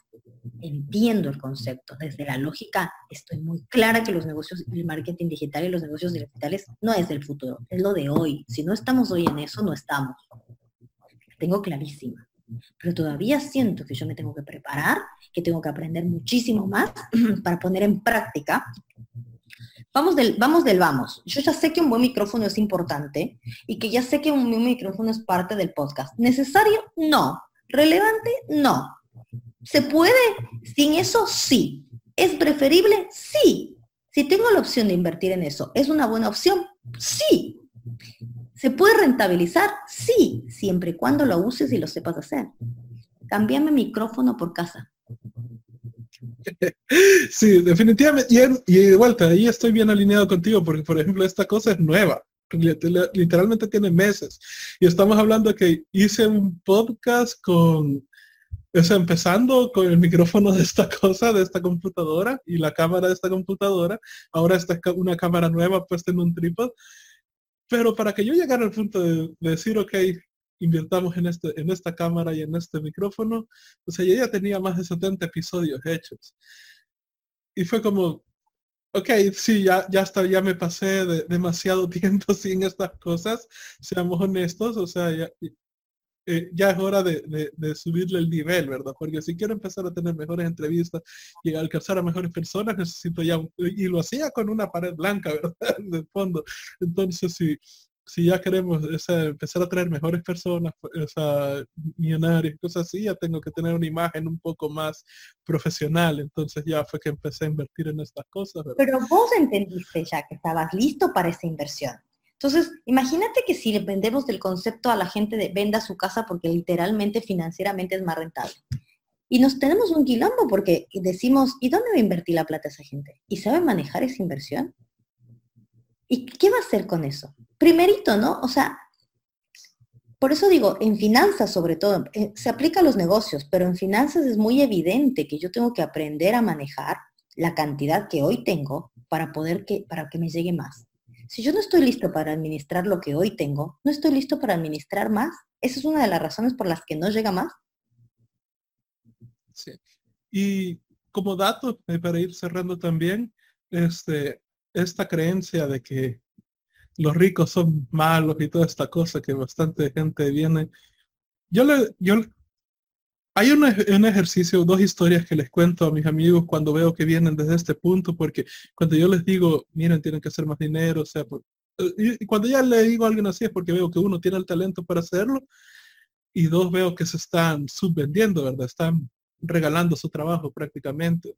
Y ellos siempre se ponen en el punto emocional de, no, es que yo no quiero ser de estas personas súper egoístas que, quieren más y más dinero, yo sí estoy feliz y es como que, estás feliz con el dinero que tenés porque no tenés hijos todavía, no tenés este, más deudas, no, te, no querés invertir en un carro todavía, pero en, en, un momento vas a querer comprar carro, vas a querer tener hijos y ahí tus gastos van a aumentar significativamente.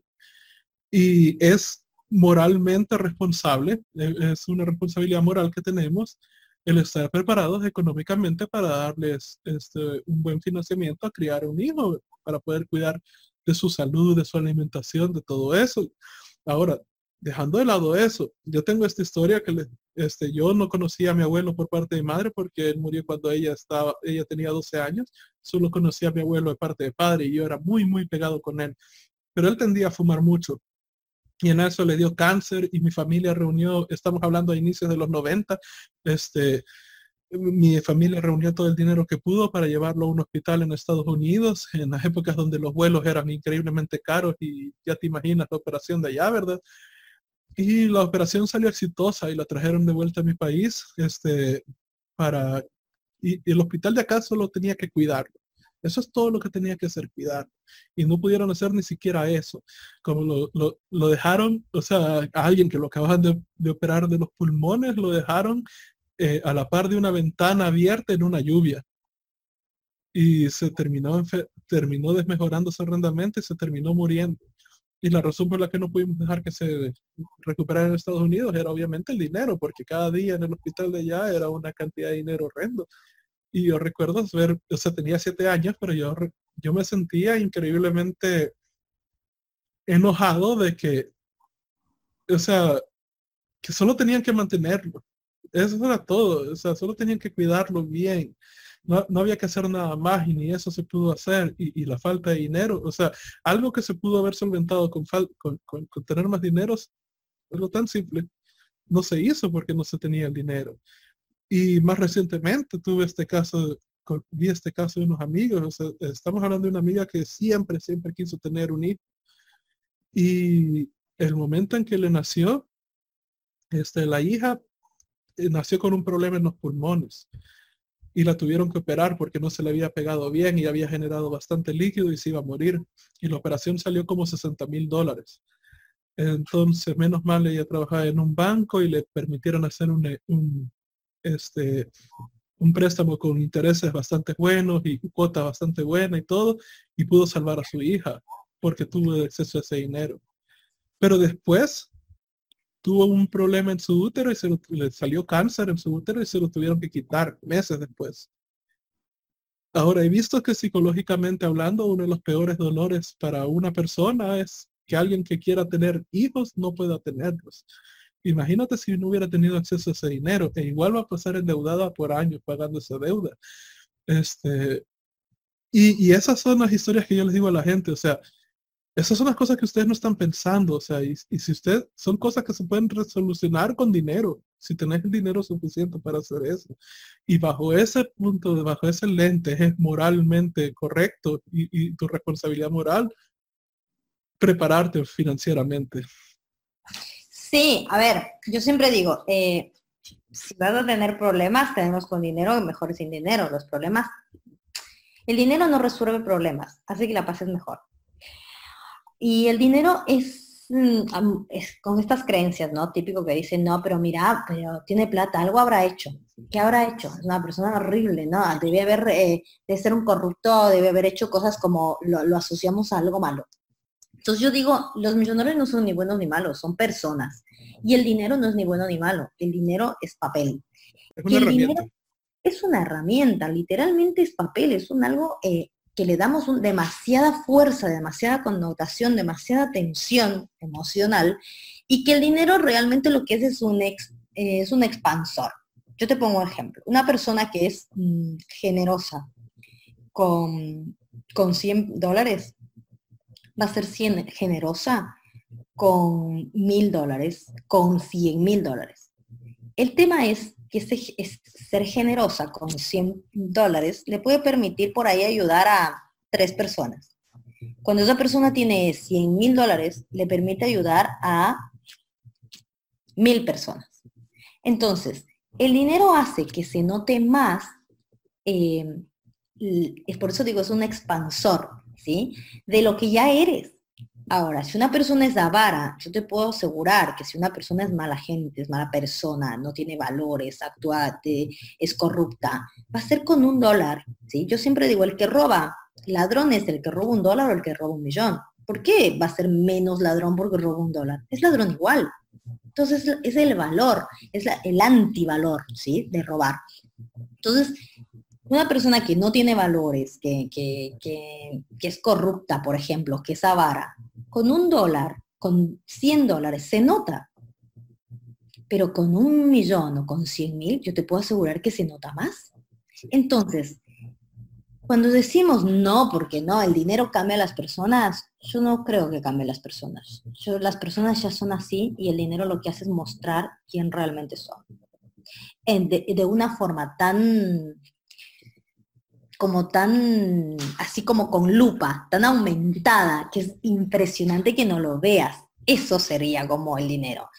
Y echarle la culpa al dinero, ay, no sé, yo he visto muchas desde creencias religiosas, ¿no? Porque mira, eh, esto de trabajar la religión con el dinero es muy interesante también, porque qué loco cómo se notan las creencias con las que, somos eh, bueno, que las nos formaron, ¿no? En América Latina esta creencia católica de que mientras menos tengo, mientras más eh, esta falsa humildad que vos decís eh, es mejor. ¿Y qué diferencia en otras religiones en donde incluso te dice que tienes que ser eh, poderoso, que tienes que generar ingresos para entrar en el reino de los cielos? O sea, el cambio de concepto eh, es muy diferente o lo que significa para cada religión el dinero, desde su historia o desde sus, desde sus contextos. No sé la historia del Salvador con respecto a su contexto económico, pero tiene un patrón de, del dinero que se maneja y que influye a nivel contexto. Tu casa, tu país, tus costumbres, son cosas que influyen en cómo piensas con respecto al dinero. Como piensa una persona en América Latina, yo te puedo decir que claramente, y entre países de América Latina hay mucha diferencia, porque Argentina está en América Latina, pero no es América Latina. Acá hay una mezcla, un crisol de razas y la cultura financiera eh, viene con una historia en donde yo te puedo asegurar que acá la gente acumula, acumula, acumula comida estoquea de comida. Y vos decís, pero ¿por qué, Fernanda? Porque para ellos venir de la guerra vinieron sin nada. Entonces hoy ellos tienen que guardar en su subconsciente para las épocas en las que falta. Porque es su historia, es lo que traen, es su, es su bagaje emocional. No sé de qué viene El Salvador, pero decir que el dinero hacia una persona es darle demasiada fuerza al dinero y es decir que el dinero marca cuando es al revés. Hay que quitarle esa fuerza. El dinero no hace nada a nadie. Esa persona es así, con dinero sin dinero. Con dinero se nota más. aquí yo lo que he notado es que con respecto al tema religioso, es que si vas a las iglesias de los de las zonas ricas, por así decirlo, vas a ver que los pastores tienden más en ese en ese auge de la, de, la parábola de los talentos, de que Dios te pide que te desarrolles como persona en, tu mayor capacidad y eso incluye el dinero, pero si de pronto vas a las iglesias de las zonas pobres, vas a ver al pastor diciendo que, todos los ricos se van a ir al infierno y en que entre más pobre seas, mejor, o sea, más asegurado tenés el cielo y cosas así. Pues pero bueno, para... ¿Qué consumimos, qué creemos, qué miramos? Eh, la verdad que por eso me, sumé a esta iniciativa tuya de, de compartir, porque digo, qué lindo que en esta época en donde ahora tenemos esta libertad de elección de información, de, elegir lo que escucho, cómo me formo y con quién me rodeo, usemos las redes para esto, ¿no? Programas como los tuyos, o sea, el negocio como el tuyo que brinda información desde diferentes puntos de vista.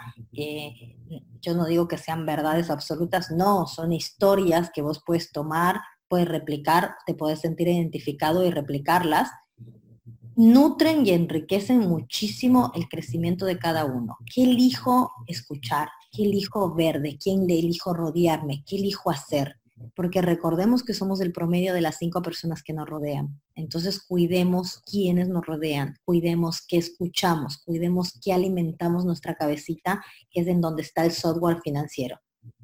Buenísimo. ¿Algún otro consejo que quisieras dar que no hayamos hablado durante esta entrevista? Que si quieren ordenar las finanzas están a un clic. Hoy no hay excusa para no saber, eh, hoy no se puede decir que no tengo plata, hoy todo, eh, o sea, si quieres gratis, está gratis, la información gratuita es muy buena. Si quieres mayor asesoramiento, si quieres eh, realmente tomar responsabilidad de invertir en diferentes áreas de tu vida, no solo el dinero, está buenísimo buscar gente con la que te identificas, gente que te va a guiar, gente que invertir en cursos, invertir en programas. Para mí la mejor inversión que puedes hacer es en educación porque realmente te achica el camino de equivocaciones. ¿sí? Para mí es la, mayor, a mí, bueno, lo hablamos, Rodrigo, a vos y a mí nos hubiera encantado que alguien nos diga, así no, eh, porque realmente no, no evita los errores, evita el que los cometas al pepe y que te acelera resultados. Esa es la inversión. Mi consejo sería ese, eh, sea en, el área que quieras crecer, invierte. O tiempo si no tienes dinero, consumiendo todo lo gratuito que tengas del tema, o ya más canalizado, como hizo Rodrigo, que se dio cuenta que después de 80 podcasts necesitaba un mejor micrófono e invirtió, e invierte en un programa personalizado de lo que quiera que quieras aprender y si incluye las finanzas, te puedo asegurar que vale la pena la inversión. sí definitivamente. Y si la gente quisiera encontrarte en línea, ¿cómo sería la mejor manera de hacerlo? Me encuentran en mi Instagram, arroba perbolagay. Eh, ahí tengo los accesos a todos lo que es información gratuita, programas. Está directamente en mi celular. Soy una chica muy whatsappera, así que si el que me quiere encontrar me encuentra. Ponen en Google Ferbolagay y les va a tirar un dato de contacto, pero le preguntan a Rodri, me escriben directamente, pero Instagram, arroba Ferbolagay es la forma de encontrarme muy, muy fácil. Buenísimo. Voy a poner todos los links que encuentre de ti en el post de hasta la par de esta entrevista. Y bueno, muchísimas gracias por estar acá. Casi nos echamos dos horas este, hablando sobre todo tu experiencia y realmente creo que fue realmente bueno. He aprendido bastante también y he recordado varias lecciones que ya se me estaban yendo en el lado del olvido. muchísimas gracias por estar aquí, Fer.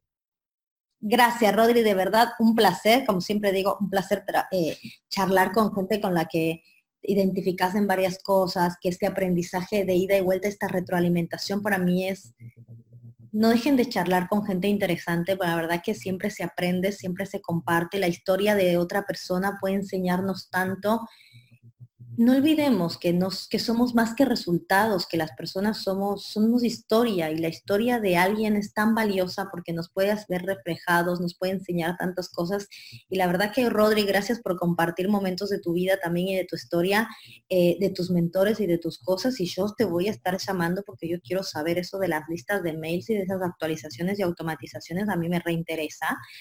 Eh, gracias porque realmente compartir con gente tan valiosa como vos siempre, siempre hace que el tiempo sea el mejor invertido. Muchísimas gracias, Fer. Y bueno, para los que nos siguen escuchando, si les ha gustado esta entrevista, denle clic like al botón de abajo y denle suscribir y la campanita al canal de YouTube. O si nos están escuchando desde su podcast favorito, denle seguir ahí, suscríbanse a nuestro podcast. Este, este ha sido el último episodio de Emprende. Muchísimas gracias por estar aquí y hasta la, hasta la próxima. Tchau, tchau.